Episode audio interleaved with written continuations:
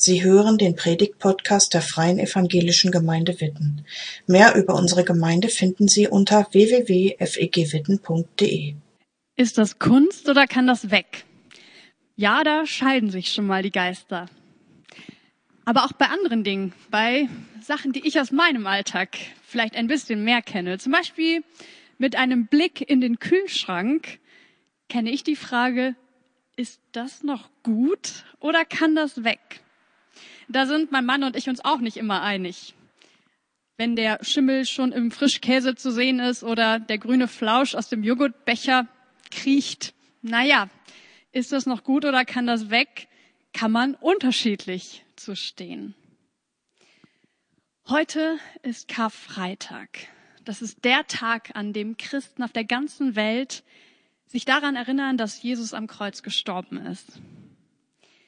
Das ist der Grund, warum wir heute Gottesdienst feiern.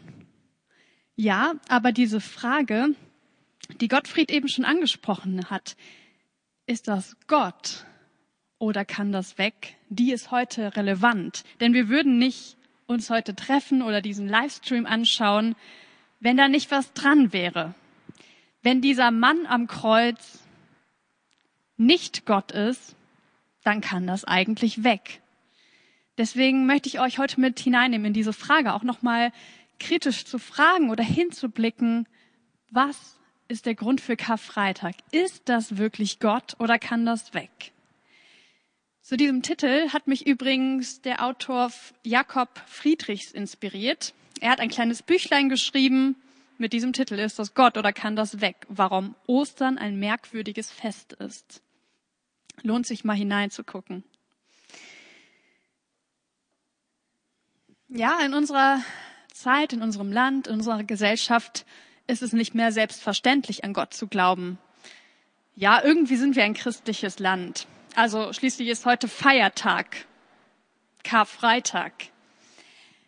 Aber ob das eine Relevanz für unser Leben hat, dieser Mann am Kreuz, dieser Tod von Jesus, da sind wir uns nicht mehr unbedingt einig. Die einen freuen sich über den Feiertag, über den freien Tag. Die anderen gehen in die Kirche oder ähm, nehmen sich Zeit, um darüber nachzudenken. Und wenn du heute hier dabei bist, dann hast du ja wahrscheinlich eine Sehnsucht, zumindest mal zu fragen, wer ist dieser Mann am Kreuz? Dazu lade ich dich ein. Ich bin Pastorin und ich würde hier nicht stehen, wenn ich nicht davon überzeugt wäre, dass dieser Gott nicht in die Tonne gehört. Ich glaube, dass es eine Relevanz hat für mein Leben, dass Jesus gestorben hat, äh, gestorben ist. Ich glaube, dass es etwas verändert, weil ich das erlebe. Ich bin mit Jesus so unterwegs, dass ich das, was da am Kreuz geschehen ist, nicht als irgendein historisches Ereignis einordne, was irgendwann vor 2000 Jahren geschehen ist, sondern für mich ist das, was da am Kreuz passiert ist, etwas Persönliches, weil mir darin Jesus nahegekommen ist und ich deswegen mit ihm, mit Gott in einer Beziehung lebe. Beziehung leben, das heißt für mich, ich rede mit Gott. Also in meinem ganz normalen Alltag, nicht nur wenn ich sonntags hier irgendwie im Gottesdienst bin, sondern jeden Morgen und immer wieder am Tag richte ich meine Gedanken und das nenne ich Gebet an Gott und sage ihm Sachen. Und ich versuche darauf zu hören, wo Gottes Stimme in meinem Alltag ist, wo er mir begegnet. Und da wird es relevant für mich, dass Jesus gestorben ist, weil durch seinen Tod und seine Auferstehung ist Gott auf diese Erde gekommen, hat Gott ermöglicht, dass diese Beziehung möglich ist. Ja, und zu meinem Glauben obwohl ich mich als Teenager dafür entschieden habe, ich möchte mit Jesus leben, ich möchte diese Beziehung, stelle ich trotzdem immer wieder Fragen und versuche, ist das Gott? Ist das wirklich Gott, der da am Kreuz hängt? Versuche das besser zu begreifen und ich sehne mich danach. Ich bete auch, dass Gott mir das immer wieder neu zeigt, weil es irgendwie auch ein Geheimnis ist. Und ich bin dankbar, dass wir als Christen auch kritisch fragen dürfen, dass wir die Bibel durchforsten dürfen und nicht alles nur runterschlucken müssen. Auch wenn man jahrelang schon mit Gott lebt, lohnt es sich an Karfreitag nicht nur wie, wie jedes Jahr mal wieder ja, so einen Gottesdienst anzugucken, sondern zu fragen, Jesus, was bedeutet es eigentlich für mich persönlich, dass du da am Kreuz warst, dass du gestorben bist? Ich hätte wirklich liebend gerne zu der Zeit gelebt, als Jesus auf dieser Erde war. Ich hätte so gerne erlebt, wie ja, wie Jesus Menschen begegnet ist, ihn gesehen mit meinen eigenen Augen. Das kann ich nicht mehr. Ich bin zu spät geboren, ihr ja auch. Aber mir hilft es, dass es in der Bibel Berichte über diesen Jesus gibt. Und nicht nur von einem Menschen, sondern von unterschiedlichen Leuten, die aufgeschrieben haben, wie das Leben von Jesus war, wie sein Leidensweg auch war, wie sein Tod, seine Auferstehung waren. Und die bekanntesten sind diese vier Evangelien. Matthäus, Markus, Lukas, Johannes. Wahrscheinlich hast du davon schon mal gehört, von diesen vieren. Und ich vergleiche die immer mit, oder ich, ich vergleiche das immer so mit, mit einem, wie, wie so Zeitungsartikel. Also wenn etwas passiert ist, ein Ereignis, zum Beispiel letztes Wochenende Ende kam es zu Gewaltausbrüchen in Myanmar. Ich lese das in den Nachrichten, lese da einen Artikel drüber und merke, ich krieg nur so ein Stück weit davon mit, was da passiert ist oder wie es dazu kam. Dann lese ich vielleicht noch einen anderen Artikel oder schaue mir ein Video an. Und die verschiedenen Berichte, die ergänzen sich. Und ich merke, so die, die wirkliche Wahrheit kriege ich manchmal gar nicht raus, weil ich war selber nicht dabei. Aber es ergibt sich ein Bild aus dem, was ich aus verschiedenen Quellen entnehmen kann. Und so ähnlich ist das mit der Bibel auch. Diese vier Evangelien, die beschreiben alle das Leben von Jesus. Aber jeder der vier hat einen anderen Fokus. Und mir hilft es, wenn ich alle vier mir anschaue, jedes Mal so einen neuen Aspekt oder einen neuen Blick, einen neuen Fokus zu kriegen. Heute möchte ich mit euch mal auf den Fokus von Johannes gucken. Das ist einer der vier. Der Gottfried hat eben schon einen Teil dieser ähm, Leidensgeschichte Jesu gelesen, kurz vor seinem Tod. Und ich setze da mal fort und lese euch auch den weiteren Abschnitt aus Johannes Kapitel 19 vor. Ich lese aus der Basisbibel. Wenn ihr mögt, könnt ihr natürlich auch zu Hause gerne mitlesen. Johannes 19 ab Vers 28. Nachdem das geschehen war, wusste Jesus, dass jetzt alles vollendet war. Damit in Erfüllung ging, was in der Heiligen Schrift stand, sagte er, ich bin durstig. In der Nähe stand ein Gefäß voll Essig. Die Soldaten tauchten einen Schwamm hinein. Dann steckten sie ihn auf einen Isopstängel und hielten ihn Jesus an den Mund. Nachdem Jesus etwas von dem Essig genommen hatte, sagte er, Jetzt ist alles vollendet. Er ließ den Kopf sinken und starb. Es war ja der Tag vor dem Sabbat. Die jüdischen Behörden wollten nicht, dass die Gekreuzigten den Sabbat über am Kreuz hängen blieben. Außerdem war dieser Sabbat ein hoher Festtag. Deshalb baten sie Pilatus, den Hingerichteten die Beine brechen zu lassen. Dann sollten die Toten weggebracht werden. Die Soldaten gingen hin. Sie brachen zuerst die Beine der beiden Männer, die zusammen mit Jesus gekreuzigt worden waren. Als sie zu Jesus kamen, merkten sie, dass er schon tot war.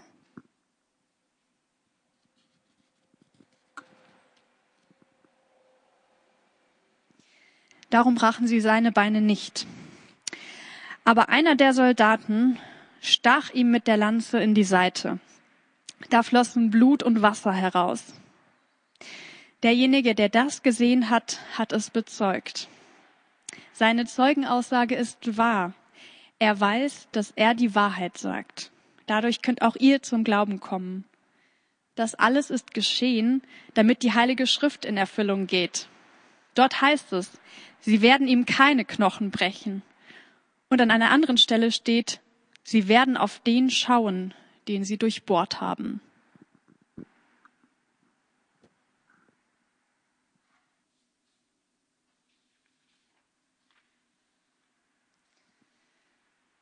Das war der Tod von Jesus beschrieben von Johannes.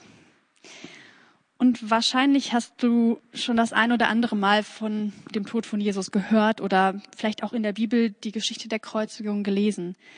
Vielleicht ist dir aufgefallen, dass bei Johannes manches anders beschrieben wird als in den anderen Evangelien.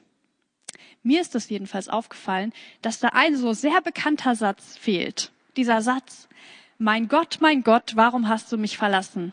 Hat Jesus das nicht gesagt, kurz bevor er gestorben ist? Johannes beschreibt etwas anderes. Johannes sagt oder legt diesen letzten Satz in Jesu Mund, jetzt ist alles vollendet. Wenn wir uns Lukas anschauen, er schreibt nochmal anders, Vater, in deine Hände gebe ich meinen Geist. Das ist jetzt das, was ich eben meinte. Unterschiedliche Menschen beschreiben den Tod von Jesus. Wahrscheinlich ging der viele, viele Stunden und es war ein langer Weg. Und die vier beschreiben in kurzen Sätzen diesen Tod. Und jeder legt einen anderen Fokus. Johannes legt den Fokus, es ist alles vollbracht. Ich muss ehrlich sagen, dass ich das fast ein bisschen schade finde, was Johannes hier so schreibt, weil ich meine, am Karfreitag will ich doch darüber nachdenken, dass Jesus auch gelitten hat und dass da Schmerzensschreie war, waren. Johannes erklärt das ja fast sachlich, also fast als wäre Jesus wie so ein Übermensch, der dann nur noch kurz vor dem Tod sagt, jetzt ist alles vollbracht. Mich bringt es aber zum Nachdenken, weil ich glaube, dass Johannes das ganz bewusst macht die Art, wie er von der Kreuzigung, vom Tod Jesus schreibt, das hat einen Grund, nämlich den, dass Johannes zeigen will, hier stirbt nicht irgendein Mensch, ein gottverlassener Mensch, sondern hier stirbt Gott selbst. Gott selbst hängt hier am Kreuz, der diesen Weg gegangen ist und der, der sagt, jetzt ist alles vollbracht. Ich habe diesen Weg gewählt und habe ihn zu Ende geführt. Spannend ist ja vielleicht auch, so als Hintergrund, als Johannes das aufgeschrieben hat, da war Jesus schon auferstanden. Da hat Johannes schon geglaubt, dass Jesus auferstanden ist und lebt. Also im Nachhinein wurde diese Szene aufgeschrieben. Und im Nachhinein möchte Johannes auch deutlich machen, dieser Jesus war Gott selbst.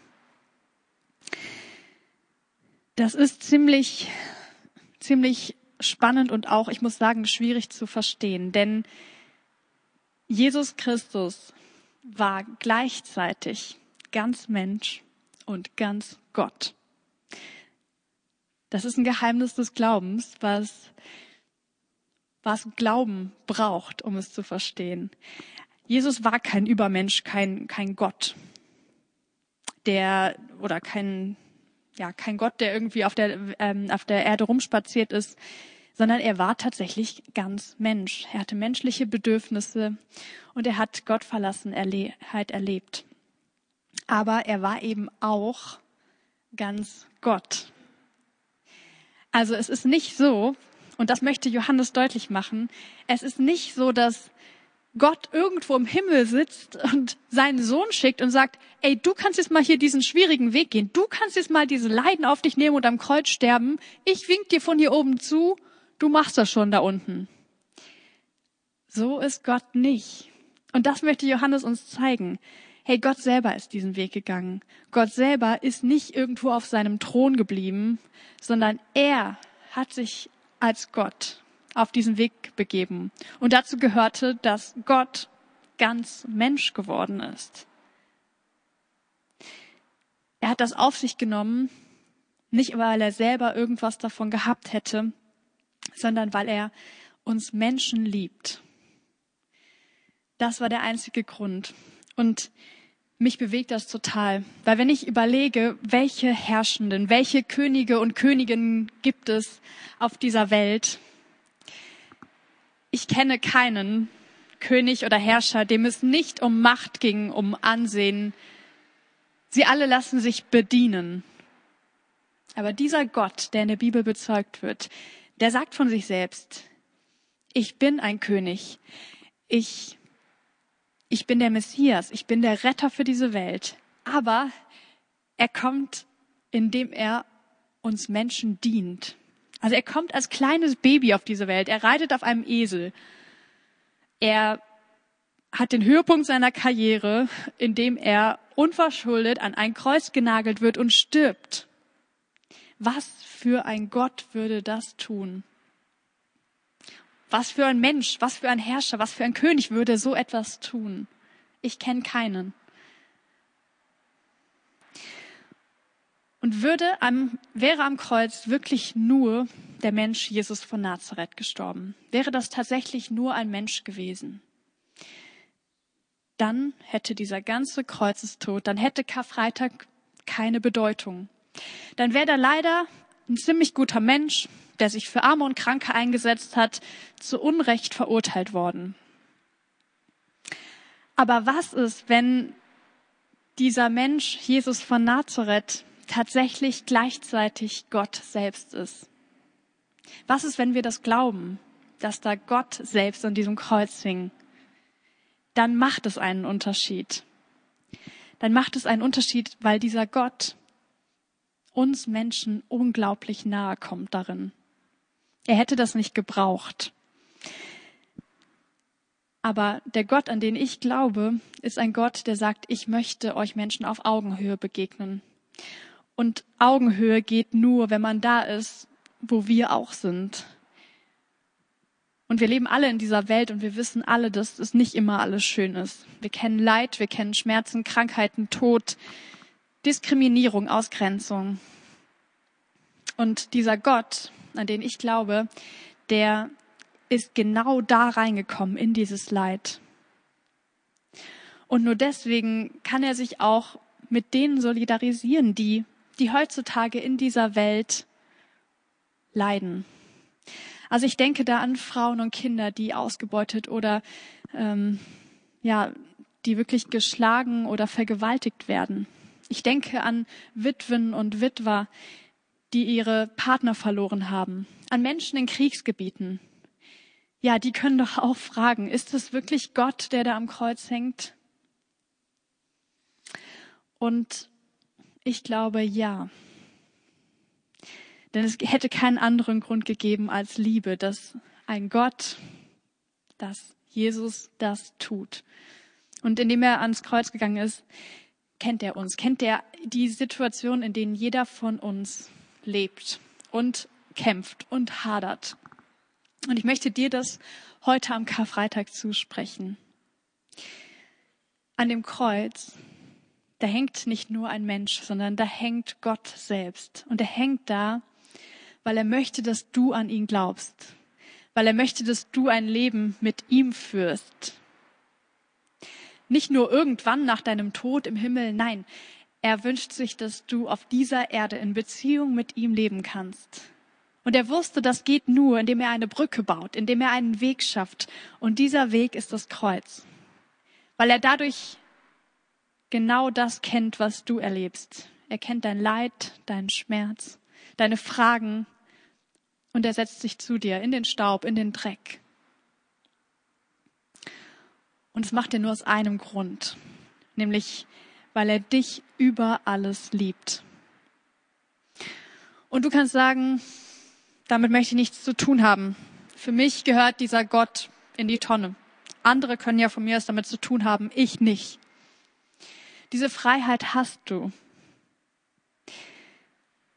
Aber Gott bleibt da hängen an seinem Kreuz. Er bleibt da hängen und wartet. Wartet auf jeden Menschen, der sagt, ich möchte mich für deine Liebe öffnen. Heute oder irgendwann in meinem Leben. Sein Tod ermöglicht uns das Leben. Und das fängt heute an, in dieser Welt, in der wir mit ihm in Beziehung leben können. Amen. Danke fürs Zuhören. Sie wünschen sich jemanden, der ein offenes Herz und Ohr für Sie hat? Wir haben ein Team von Seelsorgern, das sich freut, für Sie da zu sein und vermitteln Ihnen gerne einen Kontakt. Anruf genügt unter Witten 93726.